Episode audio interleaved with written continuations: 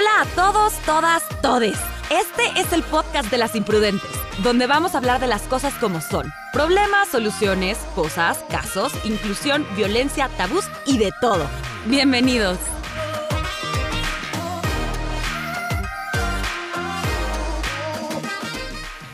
Hola a todos, bienvenidos a un episodio más de Las Imprudentes. Yo soy Gaby Hoy estoy con Fanny y Sol y tenemos un invitado muy especial. Tenemos a Salvador Loyo, que es el creador de la cuenta Papá Soltero en Instagram, que no sé si lo sigan, pero si no lo siguen, lo tienen que ir a seguir ya, ya, ya, ya, porque de verdad puesto unas cosas bien padres. Y pues aparte de todo, es, como todo emprendedor, ¿no? O sea, su, su bebé, bueno, su hijo se llama Lucio, eh, tiene un libro que escribió que se llama Papás de Colores, que está a la venta en Amazon también por si les interesa, y también conduce y todo pero bueno, voy a dejar que Salvador se presente y nos platique un poquito de él, de su vida y de lo que hace. Salvador, bienvenido a Las Imprudentes. Gracias por aceptar estar aquí hoy. Gracias a ustedes. La verdad que gusto estar aquí con Las Imprudentes, Gaby, Fanny, Sol. Eh, me da mucho gusto estar aquí con ustedes y con su audiencia y pues vamos a chismear muy a gusto. Que, eh, y sí, tal cual, como dices, creo que nada más me falta vender jugos en la mañana. Oye, pero es que está padrísimo, porque es toda esta idea de, eh, pues de alguna u otra manera, tu vida que está enfocada a tu hijo, sí o sí, y aparte de todo, creas como esta parte de, pues, postearlo en Instagram. No sé si también tienes un blog o solamente son posteos en Instagram. Ah, platícanos un poquito como, como de eso. Fíjate que la cuenta surgió, eh, Papá Soltero sí solo está en Instagram y surgió más como para darle seguimiento todo el tema del embarazo y demás, pero como en mi círculo cercano al inicio.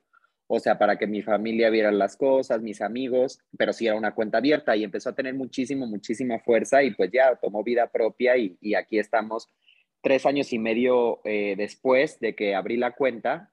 Lucio va a cumplir tres años y e, esta semana, de hecho, y la verdad es que ha sido una cuenta maravillosa y definitivamente una de las mejores decisiones de mi vida abrirla y compartir ahí mi experiencia. Oye, después de tres años y 75 mil seguidores, ¿no? Este, pero qué padre. Oye, y platícanos esta experiencia, ¿no? ¿Cómo, cómo surgió? Bueno, más bien, ¿qué, qué, qué ha sido como el reto para ti, ¿no? Ha sido difícil mostrarte como eres en redes sociales, eh, cuidas mucho las fotos que subes, que no subes, eh, todo esto, ¿cómo, ¿cómo, lo ves tú ahora sí que desde tu percepción como papá? Sí, la verdad cuido mucho en general el contenido que subo, o sea, cuido mucho, número uno, subir cosas que sean muy constructivas, la verdad es que nunca subo cosas que tiren hate a nadie o que busquen eh, atacar a nadie, nunca lo hago y en reciprocidad siempre he recibido lo mismo de la gente. Es una cuenta bien bonita, una tribu de mucho amor, nunca he recibido hate. Sí cuido mucho las fotos que subo y las, y las cosas que subo porque jamás vas a ver en mi cuenta que suba un momento en el que mi hijo esté vulnerable. O sea, sí subo muchas partes de nuestro día, pero nunca subo eh, algún momento en el que yo sienta que, sí, que estoy mostrando una parte vulnerable cuando está llorando, cuando está haciendo brinche, yo lo cuento después, o sea, para que la gente vea que no todo es color de rosa y que no romanticemos la maternidad y la paternidad, pero sí es una cuenta que cuida mucho eh, su contenido y que cuida mucho estar muy cerca de la gente. Yo contesto absolutamente todos mis mensajes, eh, a veces se juntan muchísimos dependiendo de qué tema hablamos y demás, pero siempre tengo un espacio en el día para contestar todos los mensajes y de ahí se genera más contenido. Entonces, eh, pues procuro que sea una cuenta muy propositiva y, muy llena de amor y que ayude a visibilizar muchas cosas que hace falta visibilizar. Oye, y Lucio está enterado que, que, que, tienes, que tiene una página este, de fans en Instagram donde todo el mundo se va enterando un poquillo de, que, de cómo es su día. Sí, claro, la verdad es que, y aparte Lucio sabe que tiene miles de tías virtuales y tíos virtuales y que le mandan muchísimo amor y muchísima buena vibra. Y luego cuando nos saludan en la calle o nos saludan en, en pues en la natación o en tal lado y demás, pues es muy bonito, es muy bonito ver que en realidad eh, no es virtual nada más, que hay mucho amor y una, una red y una tribu eh, presencial y eso, está bien bonito. Por ejemplo, eh, a nosotros pues, nos tocó justo cuando Lucio era bebé todo el tema de la pandemia y entonces nos sentimos siempre bien, bien acompañados. Cuando todo el mundo se estaba volviendo loco, pues era una muy buena manera de saber que no estaba solo en un camino que de por sí muchas veces se siente solitario, como es la maternidad y la paternidad. Entonces sí ha sido súper bonito. Oye, y ahora sí, ya entrando a tema, platícanos, ¿qué, cómo, es ser un papá soltero? ¿Qué, qué retos ha sido para, o sea, para ti el, el, hecho de trabajar y el bebé? y entonces, y la pandemia, y luego la escuela. ¿Qué, cómo ha sido para ti, no? Porque siempre hablamos, y, en este programa hemos platicado mucho de la parte, eh, digamos que femenina, ¿no? De la maternidad y demás, pero ahorita lo que te platicaba antes de que arrancáramos, en junio queremos traer este balance al, al podcast de las imprudentes y queremos saber esa parte, ¿no? Ahora sí que lo que callan los hombres, lo que callan los papás solteros o los papás que se tienen que hacer responsables, ya sean porque son papás solteros o porque les toca vivir con sus hijos esa semana, ese fin de semana. ¿Cómo es esa experiencia desde tu punto de vista? Es una experiencia preciosa porque la verdad es que creas un vínculo bien, bien fuerte con tu hijo o con tu hija que quizás hace algunos años se creía que era exclusivo de la mujer como que durante mucho tiempo se creyó que ser papá nada más era ser proveedor. Eh, todavía yo creo que a nuestra generación, o sea, nosotros como hijos nos tocó mucho esa idea, ¿no? Y era lo que estaba bien visto, que con que el papá se dedicara a económicamente proveer a la familia ya era más que suficiente. Y como papá soltero yo he descubierto este tema, pues sí, de tener que malabarear entre miles de cosas, como muchas mujeres lo hacen, justo lo que dices, ¿no? Escuela, trabajo, casa, súper, eh, pues sí, muchas veces eh, se te juntan cosas y tienes que priorizar Muchas veces que eres el peor papá, muchas veces sientes que eres el peor profesionista porque a veces se te juntaron las cosas, pero al final del día es parte de, y si tienes orden, si tienes humildad para pedir ayuda, la verdad es que eh, funciona muchísimo. Y como bien dices, ya no es un tema exclusivo de, papás solteros o no es un tema exclusivo de, de una orientación sexual. Yo tengo muchos seguidores que están casados con una mujer y que me dicen, oye, ¿sabes qué? Yo ya le entro a todos los temas de la crianza, o sea, yo cambio pañales, yo doy biberón, yo sé qué le gusta a mi hija, yo sé eh, cuándo tiene la cita con el pediatra y eso es paternar. Más allá de si eres hombre o mujer, eso es crear un vínculo y eso es eh, crear un, un, este, un lazo de crianza.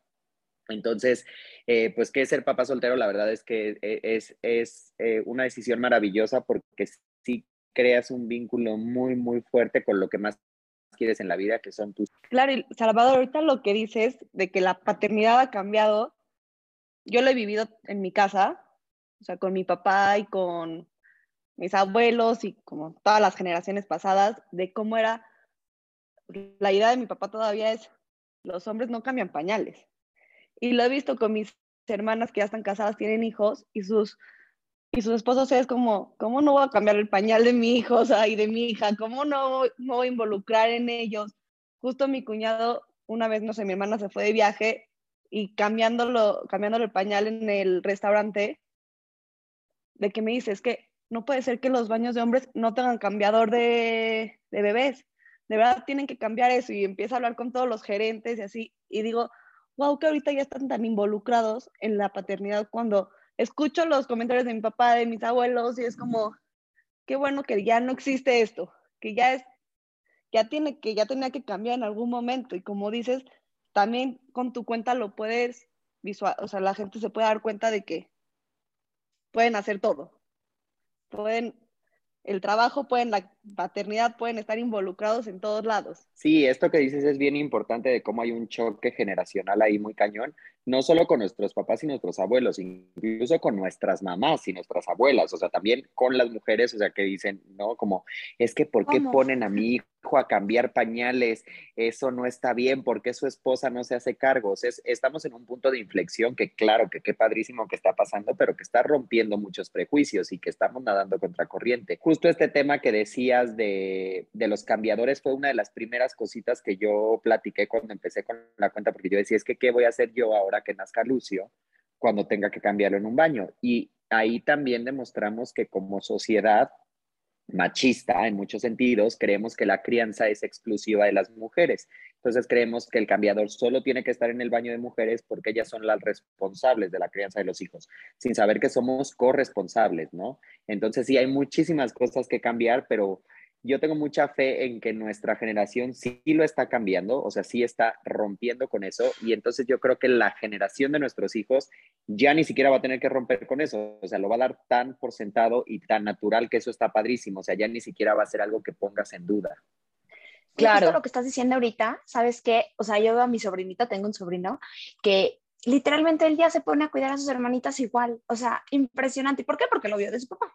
¿No? O sea, ya mis hermanos, o sea, literalmente a la par, literalmente, que sus esposas, ¿no? Entonces digo, qué bonito, porque ya ni lo piensa el niño, o sea, ya no es, ay, para, no, o sea, él, le va a dar la mamila a su, a hermanita, ¿no? Entonces es padrísimo, pero pues sí, como dicen las brechas generacionales, dices, hace, o sea, dice mi abuela, una vez estaba platicando y estaba, ella disfruta mucho ver a sus nietos así, ¿no? Pero ella dice que, este, literalmente, como que antes, que su papá hubiera visto eso, como que como, como su abuelo, o sea, era algo raro y era algo hasta malo, ¿no? Pero ahorita dice, ella lo disfruta mucho y aparte, este, yo creo que eso de los roles, dices, este, sí lo pueden hacer igual, o sea, eso de estar estableciendo que sí pueden, que no pueden, que son buenos, que no son buenos, que, o sea, no tiene base en nada, es base en, de, no sé en qué estaba basado antes. Yo, yo creo que estaba basado mucho en el rol que tenía la mujer en que se creía que la mujer solo tenía que estar en su casa y que la mujer no trabajaba. O sea, yo creo que este tema de que los hombres se pongan las pilas en la crianza tiene que ver con que las mujeres se turbopusieron las pilas en todo lo demás. O sea, la mujer dijo, a ver, yo quiero trabajar, yo quiero seguir estudiando, yo sí quiero ser mamá, pero no solo quiero ser mamá. O sea, sigo siendo mujer, sigo siendo profesionista y entonces sí me voy a hacer cargo de parte de la casa, pero tú como hombre te tienes que hacer cargo también de parte de la casa.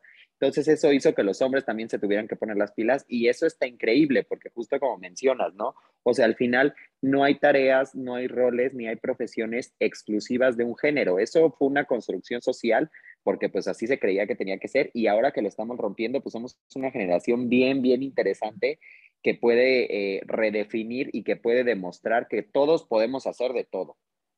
Claro, completamente. Oye, y Salvador, ¿y cómo vives, por ejemplo, esta parte social? ¿No? Lo que nos quieras compartir a lo mejor en la escuela de Lucio, a lo mejor y comentarios de parte de las maestras, ¿no? Yo soy, yo soy hija de papás divorciados, ¿no? Y mis papás se divorciaron desde que eran muy niños. Y prácticamente mi mamá me crió como si fuera mamá soltera, tal cual. ¿no? Entonces, me acuerdo mucho que los comentarios que llegaban a mí eh, de las niñas era como de, ah, ¿y tu papá? ¿Y tu papá dónde está? ¿Y tu papá? entonces, yo me acuerdo que llegaba con mi mamá y le decía, mami, ¿qué pasó? Y ya me explicaba y todo esto, ¿no? Pero pero bueno, como niño lo entiendes de otra forma, pero como adulto, o sea, ¿cómo, ¿cómo haces frente a ese tipo de preguntas tanto de tu bebé como de la sociedad que de alguna u otra manera, ¿no? Recalcando y retuiteando esto que estamos hablando, este, ¿no? Que, cree que tiene que ser el hombre una cosa y la mujer otra y no hay más. Fíjate que gratamente, por lo menos aquí en la Ciudad de México, no sé cómo funciona en el resto del país, pero aquí en la Ciudad de México, justo en la escuela, en el trabajo, en los distintos círculos sociales con los que nos toca estar, no solo en mi burbuja, que podría ser mucho más eh, inclusiva, sino, por ejemplo, ya que sales a la escuela y demás, eh, he descubierto que ahora ya hay mucha apertura a las familias diversas. En la escuela de Lucio hay familias con dos mamás, con un solo papá, con una sola mamá. Por ejemplo, no celebran ya el Día de la Madre ni el Día del Padre, se celebra el Día de la Familia, lo cual siento que está increíble porque pues al final eh, pues sí, no, o sea, cuando tú eres niño, como justo, híjole, va a ser el día de la madre, va a ser el día del padre, yo no tengo mamá o yo no tengo papá, lo que debería ser un día feliz, pues a lo mejor se vuelve un día muy agridulce para algunos. Entonces, el día de la familia, pues no importa cuál es la composición de tu familia, obviamente hay familias eh, con papás divorciados y que se volvieron a casar, y familias eh, con papás de distintas nacionalidades, o sea, como multirraciales. Entonces, me gusta mucho que eh, eh, se dé ya como esta, esta diversidad de familias, pero que todos lo tengamos interiorizado. De verdad no me ha tocado un tema de discriminación o de que yo me sienta incómodo, al contrario, como que todo el mundo pregunta cómo fue el tema, maestras, eh, otros papás, otras mamás, y ya que se los platicas todo el mundo con muchísima inclusión y, con muchísima apertura. Sí, es que sí tendría que ser, o sea, estoy totalmente de acuerdo contigo. Digo, yo, yo me crié en Veracruz, en un pueblillo por allá, ¿no? Entonces, pues pueblo chico, infierno grande, claramente, y por eso fueron tantas, tantas cosas, pero esto que dices es muy importante, porque a fin de cuentas, pues no importa, o sea, a fin de cuentas es, es tu papá o tu mamá o la persona que te está cuidando. Tengo muchas amigas que sus mamás se fueron, ¿no? Los papás tampoco estuvieron, y las abuelas se hicieron cargo, los abuelos se hicieron cargo, y entonces precisamente las niñas y los niños entraban en este conflicto idiota, ¿no? De este constructo social que nadie, o sea, que quién te dijo que tenía que ser así siempre. Pero, oye, y por ejemplo, hablando de esto, lo, lo, ¿cómo, ¿cómo, ha tenido, em, eh, cómo ha impactado en tu vida? hablar de estos temas en nivel de redes sociales? Eh, ¿Los platicas mucho? ¿Te preguntan mucho? ¿Cómo, está ese, ese, impacto que ha tenido en tu vida? Y si ha habido como algún tipo de, eh, transformación a partir de que empezaste a compartir como tu vida y la vida de, tu hijo en, redes. Sí, muchísimo. O sea, como te digo, la verdad empezó como un hobby y entonces yo no me metía tanto en temas de diversidad, o sea, como que no tenía claro cuáles iban a ser las banderas que se, iba, que se iban a encauzar. Y poco a poco me di cuenta que la cuenta le dio voz a la diversidad. O sea, una voz que estaban buscando las familias diversas, que estaba buscando el paternaje, que estaba buscando la comunidad de la diversidad que quería tener hijos, o las mujeres que no encontraron una pareja pero que querían tener hijos. Y entonces yo mismo asumí esa responsabilidad, como que dije, ok, están viendo esta cuenta como esa plataforma y como esa voz.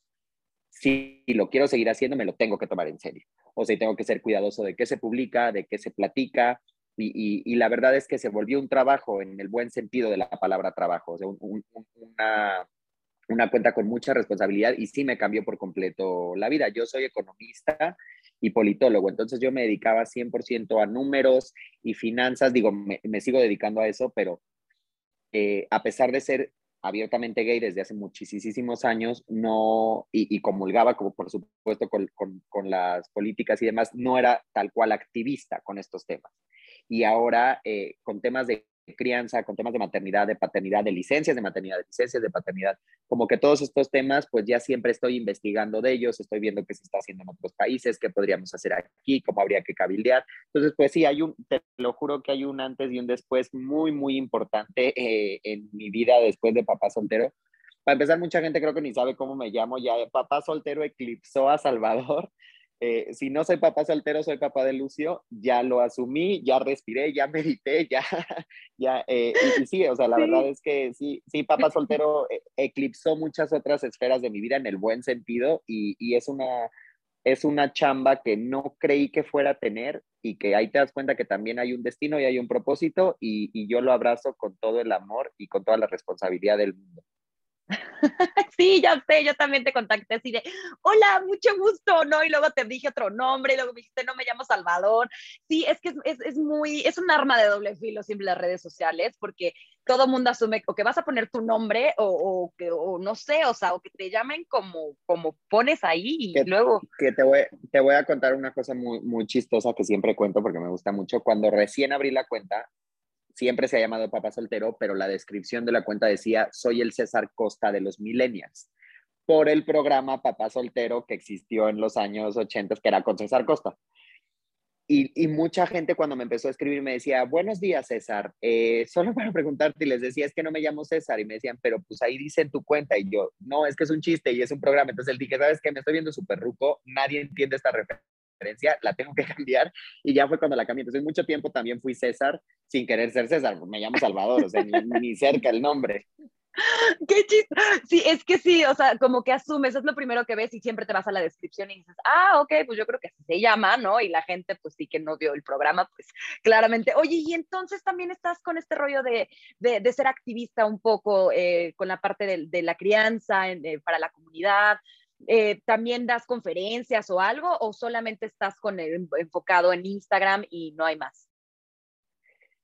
Eh, sí, ya desde hace algunos meses empezamos con el tema del activismo, o sea, estamos buscando equiparar licencias de maternidad y de paternidad justamente por este tema machista. O sea, como que se ha creído mucho que eh, se le tienen que dar todos los días a la mujer y yo siempre digo que a quien más perjudica eso es a la mujer porque eh, quien crea las leyes no sabe si en realidad es la mujer la que tiene el mayor ingreso en su casa o el único ingreso en su casa y a lo mejor, por supuesto, tomará algunos días por la cirugía que tuvo o por el parto natural que tuvo, que por supuesto merece y, necesita un descanso, pero a lo mejor ella misma diría, ok, a partir del día 10 yo ya puedo regresar a trabajar y quien se va a hacer cargo de los cuidados de mi bebé es mi esposo, es mi esposa, es mi pareja, mi novio, lo que sea. Entonces, eh, lo que estamos buscando es que esa bolsa de días decida cada quien cómo quiere dividirla. O sea, si la mujer dice, yo quiero los 45 días, pues padrísimo. Pero si dice, yo necesito 20 y los otros 20 los va a tomar mi pareja, pues padrísimo también. Estamos viendo eso, estamos viendo también en políticas públicas que sea ley, que, que los, bueno, no, sí, ley, pero más bien que en el reglamento y en las inspecciones físicas de los restaurantes tenga que estar un cambiador en el baño de hombres y un cambiador en el baño de mujeres porque a veces tampoco en el de mujeres hay, o que tenga que haber uno de estos baños familiares. Y ahora empezamos, eso sí fue este año, bueno, que ya vamos a mitad del año, está muy cañón, eh, con conferencias. Nos han buscado eh, varias eh, empresas, que eso está padrísimo, empresas grandes, para dar conferencias a sus trabajadores, para dar conferencias a recursos humanos de cómo sensibilizar en estos temas. Entonces, sí, tenemos mucha chamba en ese sentido y pues ahí también estamos como migrando ahora esos temas. Oye, sí, está cañón. Chorro de chamba. Sí, ¿sabes qué? Ahorita pensando, escuché una vez de un país, no estoy muy segura en Europa, que, o sea, de, de les dan este vacaciones de posparto también a los hombres. Y entonces eso está impresionante porque, porque, o sea, antes era como que, ¿por qué? Y ahorita, pues sí, o sea, necesitar, o sea, ¿por qué no? Y, y, necesitas crear en diferentes países. necesitas crear ese vínculo. Sí, como justo todos los países nórdicos que la neta pues, nos llevan años luz en esos temas, tienen estos temas padrísimos eh, o tienen estos temas también muy importantes para familias eh, homoparentales, como que pues ahí los de, hay, un, hay un hueco, por ejemplo, cuando tienes dos mamás, sí le dan los 45 días o los días que dé cada país, pero por ejemplo aquí los 45 días a la que tuvo al bebé, o sea, la que lo gestó. Pero como la otra mujer es mujer, entonces no le dan ni siquiera los cinco días que le dan al hombre. Y entonces ahí entra el debate, bueno, pero tan mamá una como la otra. Entonces hay muchísimas, muchísimas cosas que tenemos que regular. El tema aquí es que la legislación en nuestro país sigue siendo como de 1960, en donde creíamos justo esto, ¿no? Que es mamá, papá e hijos. La mamá está en su casa cocinando y esperando al esposo para ponerle las pantuflas y el hombre llega de trabajar con la pipa y se sienta y señoras y señores legisladores, el mundo ya cambió la sociedad mexicana ya cambió y ya no estamos en ese tipo de familias y las mujeres chambean y los hombres se quedan en su casa y hay familias con dos mamás y hay familias con dos papás, entonces necesitamos modernizar mucho esas leyes para adaptarlas a la realidad. No debería ser al revés, la realidad no se tiene que adaptar a las leyes, las leyes se tienen que adaptar a la realidad. Completamente. Oye, y Salvador, y por ejemplo, eh, ok, en lo que esto progresa, ¿no? Que estamos este, a paso hormiga en este país, pero en lo que esto progresa socialmente o culturalmente o de iniciativa personal, eh, ¿qué es lo que recomiendas o qué es lo que puedes eh, como aportar para que la gente que no se llegue y te dice, oye, es que no sé cómo este, normalizar este tema en mi casa o no sé cómo normalizarlo con mi pareja o con mi hijo o qué, iniciativas personales podemos tener cada uno para que pues en lo que la ley hace algo, pues nosotros empezar a hacer algo? Mira, yo creo que todo empieza, yo siempre platico que me gusta mucho esta frase para que para visibilizar la paternidad, tenemos que redefinir la masculinidad. Sea, eso significa que el hombre debe entender que no lo hace menos hombre expresar sus sentimientos, cambiar los pañales, desvelarse, porque muchas veces sí quieren hacerlo.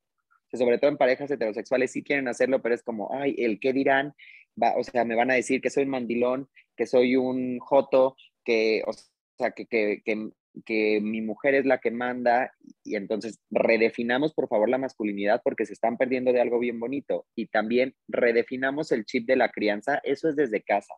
¿Por qué? Porque siempre oímos estas cosas de mujeres diciendo, es que mi marido es bien bueno, me ayuda con este tema del bebé. No te está ayudando, es la misma responsabilidad tuya que de él. O a poco cuando tú te paras a darle el biberón a las 3 de la mañana, tu esposo dice, ay, mi mujer me ayuda con el niño. Claro que no, él asume que es tu responsabilidad. Entonces tenemos que cambiar mucho este chip cultural que tenemos de que la crianza es de la mujer. Yo también platicaba, por ejemplo, si yo voy al súper con Lucio, que lo hago todo el tiempo, no falta alguna señora por ejemplo, que se acerque y me diga, ay, qué buen papá que viene con su hijo al súper. Y yo digo, o sea, sí lo doy las gracias, pero tampoco voy a ser grosero, pero me quedo pensando, señora, como yo estoy ahorita en el súper, hay 15 mamás que están con sus hijos y a ellas no va a ir a felicitarlas. Para ellas se da por sentado, o sea, para ellas está cumpliendo con su responsabilidad. Entonces, necesitamos, por favor, dejar de medir con diferentes varas la paternidad y la maternidad, porque es súper injusto para la mujer. Lo que a mí me aplauden muchísimo en mi cuenta de Instagram es lo que hacen absolutamente todos los días, desde el principio de los tiempos las mujeres, y nadie les aplaude a las mujeres por hacerlo. Entonces necesitamos cambiar este chip cultural y eso sí, no es de las leyes, no es del gobierno, es definitivamente desde nuestra casa, desde nuestros círculos sociales, ok, si yo ya en mi casa lo tengo interiorizado, pues la próxima vez que esté en una reunión familiar y que ve estos temas, pues platícalo como, oye, a, tu prima, a tu hermana, a tus amigos, como, oye, pues este tema neta no te está ayudando, o al mismo hombre, no le estás ayudando, o sea, en realidad este, pues es una crianza compartida. Y creo que pues ahí sí es labor de todos. Justo lo que dices ahorita, bueno, yo, mis papás están divorciados, y, pero se divorciaron cuando yo tenía 18 años, pero por cuestiones del destino yo me quedé con mi papá. Y me acuerdo de los comentarios de, desde, hasta de mi papá mismo, o sea, de todo el mundo que era como, ya voy a ser el super papá y mamá y papá y ahora voy a hacer esto contigo y, y lo que dices de que le decían, ay, qué buen papá eres, estás solo en tu casa. Y yo como, no estás solo, está mi mamá también, pero nada más no vive conmigo y pues solo me está cuidando, no es gran cosa, lo, o sea, claro que sí, le doy mil, siempre las gracias a los dos, pero digo, ¿por qué siempre lo, le dan mil, muchas gracias cuando tiene que ser igual, tiene que ser lo mismo? Y sí me quedo pensando y digo, hasta él se hacía bromas a él mismo. Como dices de que tiene que redefinir la masculinidad, o sea, él también era como, sí, ya voy a ser mamá también, así, y yo decía, no, o sea, estás haciendo tu rol, pa. Exacto, y si lo volteas, o sea, si hubiera sido tu mamá la que estuviera a cargo de la crianza principal, nadie le hubiera dicho, eres la supermamá, felicidades, o si hubiera sido, claro, ella hizo lo que tenía que hacer. Entonces tenemos una doble moral muchísimo con eso. Y exacto, está, está la broma, ¿no? O sea, del papá de si ya cocinó y así, pues es que ya soy muy mamá y así, o sea, eh, eh, la verdad es, es algo, y, y a ver, y yo lo tengo y lo tienen ustedes y lo tiene la gente que nos está escuchando. O sea, no es que aquí alguien sea el, el, Buda de la paternidad y que ya sepa, nos estamos deconstruyendo todo el tiempo y muchas veces nosotros mismos nos damos cuenta, híjole, esto que dije o esto que hice es machista y entonces trae una crianza, trae una connotación de la crianza que va eh, cargada a la mujer. Entonces es más bien ser conscientes, ya con que seamos conscientes y que nos estemos deconstruyendo con eso, ya estamos del otro lado. O sea, tampoco se trata aquí de que alguien diga, ay, no, sí, lo estoy haciendo y me siento súper mal. Todos lo hacemos todo el tiempo. ¿Por qué? Porque así nos educaron la, la, cantidad de años que tengamos. O sea, yo tengo 35 años y así me educaron. Y así me educaron no solo en mi casa, así me educó la televisión, así me educó el cine, así me educaron en la escuela. O sea, es absolutamente todo tu mundo diciéndote eso, pues no, no, eso no se va a cambiar de un día para otro. El tema es ir tratando de quitarnos poquito a poco estas capas machistas que tenemos. Claro, y también a mí lo que me pasaba mucho era que cuando me preguntaban con quién vives, llegaba un momento que hasta me daba pena, o sea, o sea, ¿cómo no voy a decir que con mi mamá? Y yo decía, con mi papá, ¿por qué? Y yo, ya, ¿por qué me preguntas que por qué? O sea, como dices de la sociedad, ¿cómo todos tenemos que cambiar? Pero justo ahorita siento que ya está cambiando mucho todo esto y también en justo en los programas de televisión ya están tratando de incluir todo. Como ya diciendo, ya no puede ser lo mismo que antes. No, es que ya es O sea, esa parte de, o sea, esos comentarios han sido dañinos, o sea, porque gente dejan de ayudar por ese comentario o dejan de echar la mano y dices, ¿qué onda? ¿Por qué? O pues, no es ayuda, como estamos diciendo, ¿no? Y creo que también este, o sea, literalmente cosas que se dan por, por, por, este, ¿cómo se por sentadas, pues no, también valorarlas un poco más, los dos lados, ¿no?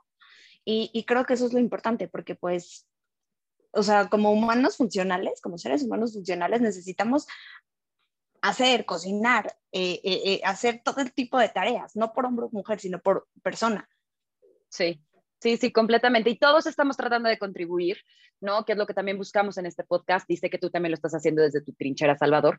Y me encantaría que nos compartieras algún consejo para alguien que escuche este podcast, que también sea papá soltero o mamá soltera, o se encuentra en esta situación donde se sienta de alguna u otra manera con la única responsabilidad de un hijo, y, qué les puedes compartir tú desde tu experiencia, algún consejo que hayas escuchado que dijiste, esto me echó la mano muchísimo y me dio mucha paz. ¿Sabes a mí cuál me encanta? Que siempre procuro, siempre lo digo cuando puedo y siempre que yo lo necesito, cuando ya sabes, cuando te metes al baño y quieres llorar porque no das una en la, en la, en la paternidad o en la maternidad.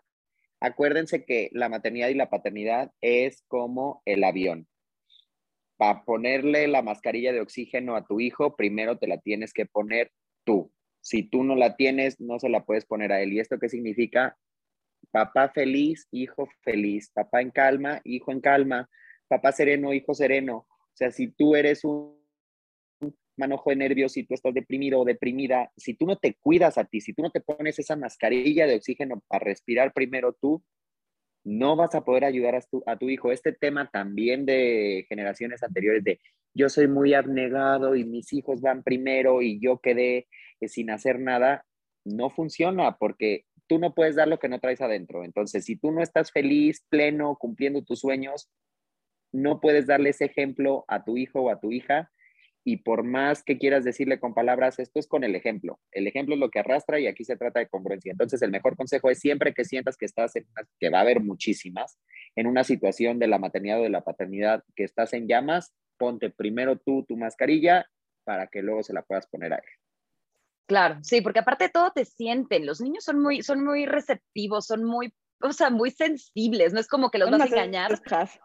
Exacto, ¿no? Entonces hay que, hay que tenerlos en cuenta precisamente y, que, y qué bueno que lo dices, ¿no? O sea, siempre tomarse un momento, aunque sea cinco minutos o lo que sea, para lo que necesites, ya sea llorar, gritar, ¿no? Este, también tuvimos a, una mamá bloguera el, el, mes pasado y nos platicaba justamente eso, ¿no? De es que de verdad sí necesitas un espacio para ti, porque si no te vuelves loco, o sea, también dejas de ser tú, dejas de hacer tus cosas, eh, ¿no?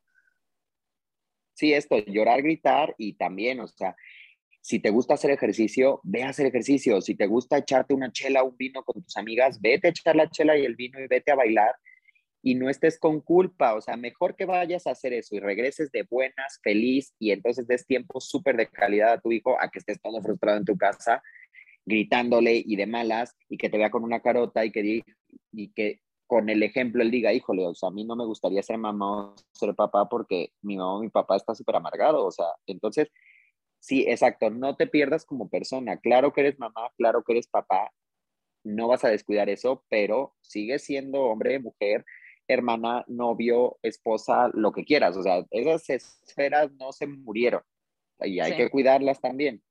Sí, Sí, sí, 100%. Oye, Salvador, y ya para ir cerrando, eh, la pregunta que le hacemos a todos nuestros invitados que vienen al podcast, queremos saber qué es lo que te hace a ti ser imprudente. Híjole, eh, yo creo que yo soy muy imprudente en la manera en la que trato de romper con los estereotipos de familia y los convencionalismos. O sea, sí, pues sí, la neta en eso sí soy bien, bien imprudente porque eh, a, mí, a mí me enseñaron que hay un modelo y pues yo por todas las vías posibles lo, lo voy rompiendo y lo voy tratando de cambiar y, y, y no me gusta adaptarme al modelo nada más porque sí, entonces, pues sí, soy imprudente y me gusta más bien preguntar el, el por qué y el para qué, y si no me funciona, mejor creo mi propio modelo y siempre, obviamente, con responsabilidad y con amor, no es un tema de, ay, no voy a seguir las reglas ni mucho menos, pero si no funciona, como que nos enseñaron mucho nada más eh, como a, a, a, memorizar y a seguir una sola línea y no más bien a cuestionarnos y a ver cómo, cómo podíamos cambiar las cosas, y pues la verdad es que sí,